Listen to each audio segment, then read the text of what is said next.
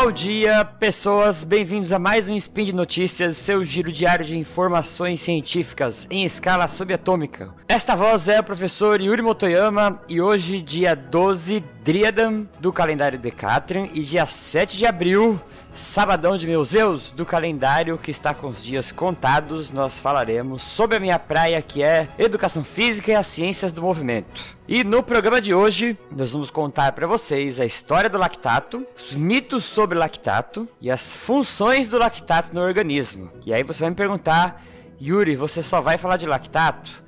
Sim, porque esse era um tema que eu já tinha separado para fazer um spin. Só que aí de última hora eu troquei e acabei apresentando outros três artigos. Mas aconteceu recentemente uma publicação na Nature que foi sobre lactato. E aí eu li todo animado e ela vai lá no finalzinho lá do artigo e ela começa a falar de exercício lactato. Eu falei, meu Deus do céu, preciso levar isso pro Spin de Notícias. Então vamos lá para não perder tempo. Speed Notícias.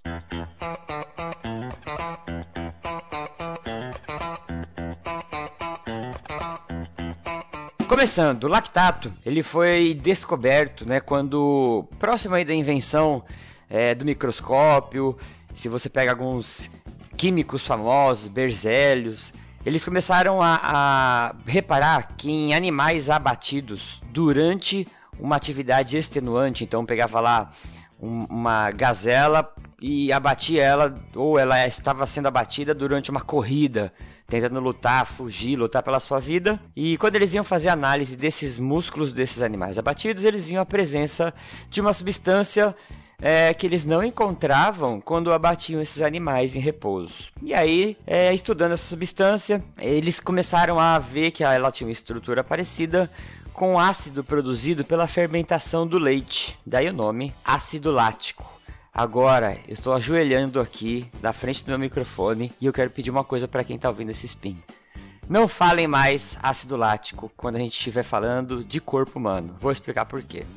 E aí eles começaram ácido lático, ácido lático, o músculo quando está em atividade extrema produz ácido lático e as pesquisas avançaram. Agora eu vou pular um tempão aí nessa timeline. E eles começaram a estudar e viram que realmente o metabolismo, né, é, glicolítico, o metabolismo que a gente chama de anaeróbio, quando a gente está tá trabalhando, né, usando muita energia vinda desse metabolismo, ele produz essa substância que antigamente era chamada de ácido lático. E aí eu vou dar um pulão agora para a segunda parte, que é sobre os mitos do lactato. Imagina uma coisa, você tá na fila de um banco e aí cola três pessoas estranhas atrás de você, uh, com a máscara lá da, da casa de papel. E aí de repente essas três pessoas levantam a arma e assaltam o banco. E você vai preso junto. Vem a polícia, prende todo mundo junto e você vai junto. Você foi junto de amarelo. A história do ácido lático, tracinho lactato, é quase a mesma coisa. O lactato ele é produzido em momentos de fadiga, né? Em momentos que você está com uma intensidade de esforço muito grande. E aí, é, ele foi mu por muito tempo associado com a fadiga muscular. Por muito tempo ele foi associado com os efeitos que a gente sente na fadiga muscular, que é o que?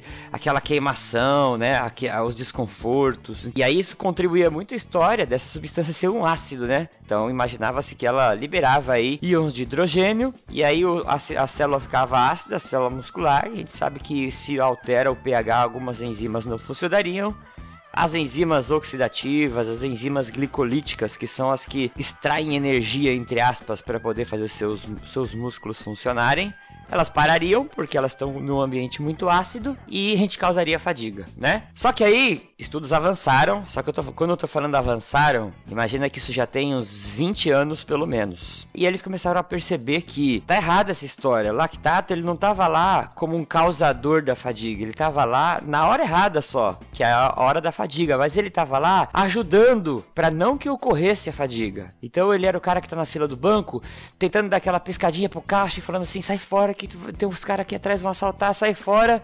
Só que aí ele foi preso junto com os assaltantes. Vou tentar explicar isso bem rápido. Vou me esforçar muito, que isso é uma coisa que eu demoro bimestres para explicar para meus alunos nas aulas. O lactato, ele é um produto da glicólise, né? Então a glicólise é quando entra uma glicose na célula e ela passa por um processo de metabolização por várias reações enzimáticas e essas reações vão preparando ela para ir adicionando grupos fosfatos, é, mudando um pouco a estrutura da molécula de glicose, né? Esse chassis que é essa estrutura de carbono, para poder depois dar esses fosfatos para o ATP. ATP você deve ter ouvido falar em alguma aula de bioquímica ou de química ou de biologia da sua faculdade do, ou da sua graduação. E esse ATP geraria energia. Então, quando a gente está funcionando muito nessa via glicolítica, trabalhando, queimando muito glicose, muita glicose, muita glicose, a gente tem um resultado disso que se chama piruvato. Piruvato, eu imagino que é um chicletinho mastigado já, né? É uma estrutura que já foi preparada, ela já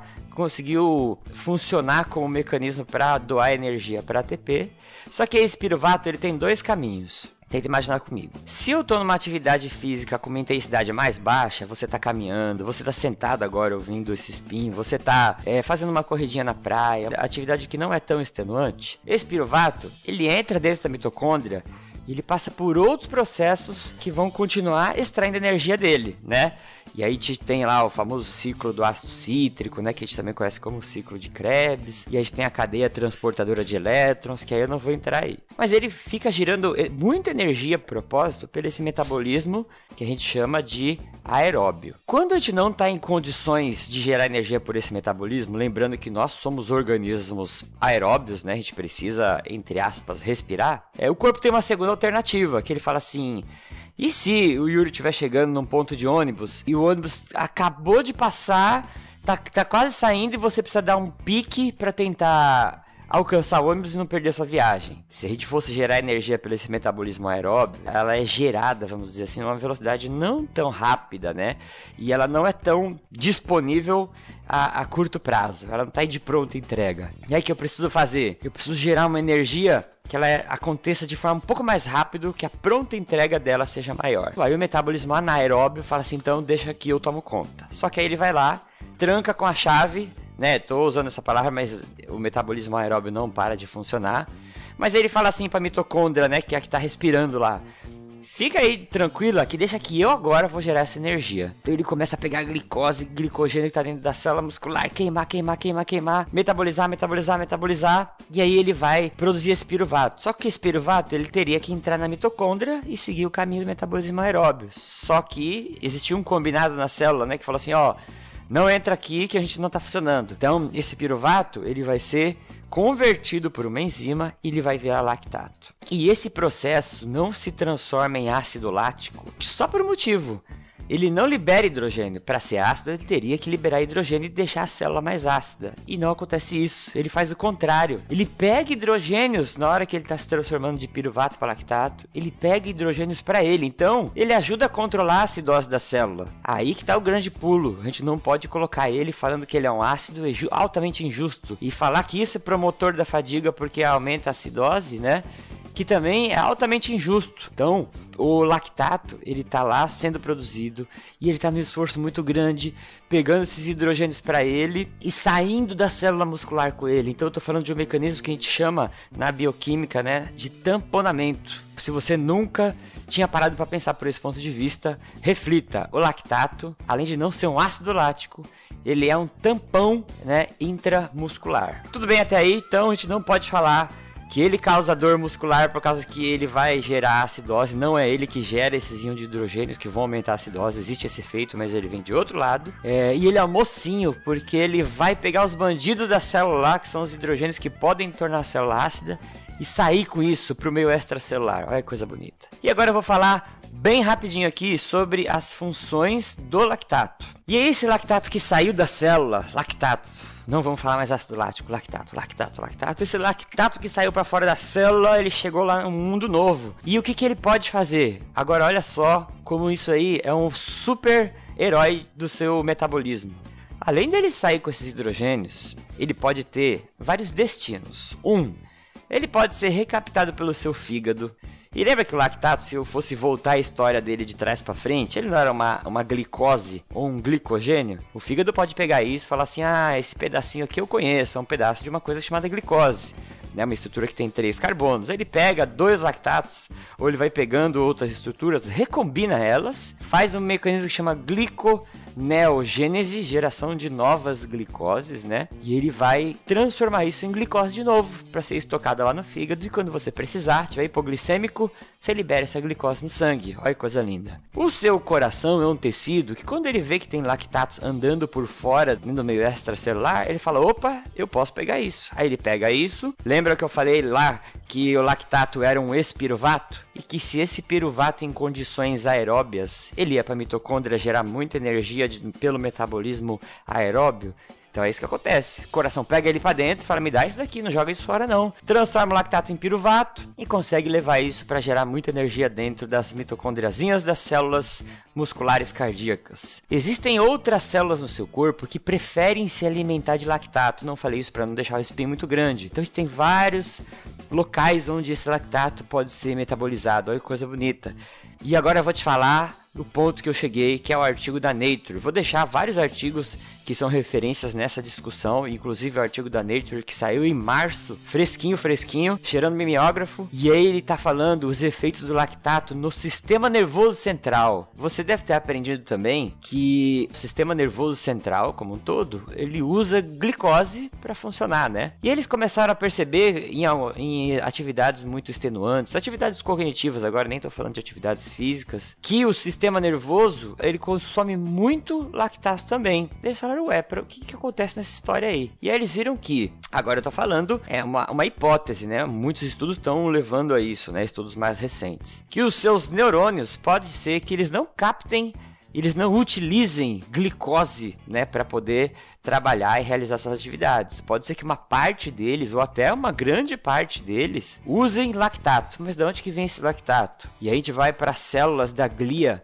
que são outras células que há muito tempo acreditava-se que não tinha muita função, né? E uma dessas células chamadas astrócitos são elas que consumiriam boa parte dessa glicose disponível. Lá dentro, ela metabolizaria essa glicose, passaria por aquele processo que eu falei, transformaria essa glicose em lactato, jogaria esse lactato no espaço intracelular, agora eu estou falando dentro ali do sistema nervoso, aí esses neurônios consumiriam esses lactatos. Uh, e aí eles começaram a fazer várias pesquisas é, usando algumas, algumas substâncias que inibiriam a produção de lactato e eles começaram a ver que isso causava em animais doenças degenerativas do sistema nervoso, isso causava problemas de memória. Então tem uma, uma pesquisa muito interessante que eles mostram até no artigo feitas com ratinhos, que eles ensinavam uma tarefa que envolvia memória lá e aí os ratinhos aprendiam aquela tarefa. Beleza. Aí depois eles pegavam outro grupo de ratinhos, ensinavam a mesma tarefa. Quando eles aprendiam aquilo, eles introduziam essa substância que inibia a produção de lactato dentro do cérebro dos ratinhos, e aí eles esqueciam o que eles tinham aprendido. Aí eles outro grupo de ratinhos, treinavam eles da atividade que ia trabalhar a memória deles. Quando eles aprendiam, eles injetavam essa substância que inibia a produção de lactato, só que injetavam também o lactato exógeno, vamos dizer assim. E aí, os ratinhos recuperavam a memória de novo. Então eles falaram, ué, pode ser que lactato esteja relacionado muito grande aí nesses mecanismos, né? Porque é, a gente inibiu a produção de lactato e só o fato de a gente reinserir lactato no sistema nervoso, parece que isso recuperaria a memória de maneira mais rápida. E aí eles vão explorando isso no artigo.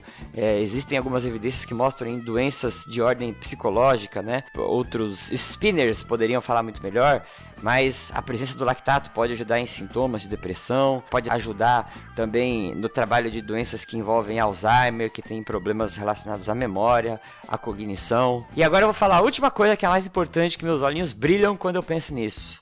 Imagina que eu falo para vocês assim, gente, agora é só a gente dar cápsulazinhas de lactato para todo mundo e esse lactato que está disponível quando ele é digerido, ele vai ser utilizado com o sistema nervoso central. A longo prazo vai ter um efeito protetor. E não falei, mas existem evidências que mostram neurogênese, neuroplasticidade sobre é, influenciada, mediada, até neuroestimulação mediada pela presença do lactato né? Aí o pessoal vai falar assim, putz, Yuri, que legal, vamos tomar lactato para ter todos esses efeitos benéficos. E agora eu vou te falar a coisa mais legal de tudo. Você não precisa tomar lactato, você já faz isso. Sabe como? Quando você vai lá na academia, faz seu treininho de musculação, quando você tá dando uma corridinha na praia e faz uma atividade mais intensa, quando você vai passear lá com o pessoal do Deco da Bike e eles vão fazer um tiro na bicicleta, né? Um, um tiro de intensidade mais alta. Tudo isso leva lactato para a corrente sanguínea. E esse lactato atravessa a barreira hematocefálica e fica disponível lá no sistema nervoso. Então pode ser que num futuro muito próximo alguns médicos falem assim: ah, você tem aí probabilidade de ter Alzheimer.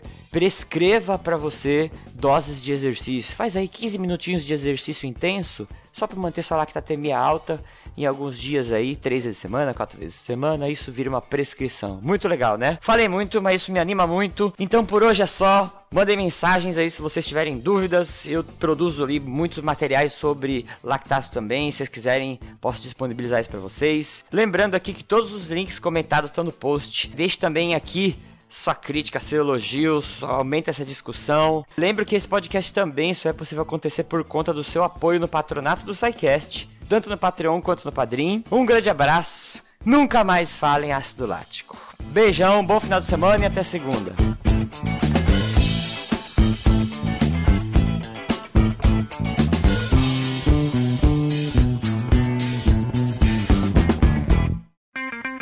Edição por Felipe Reis.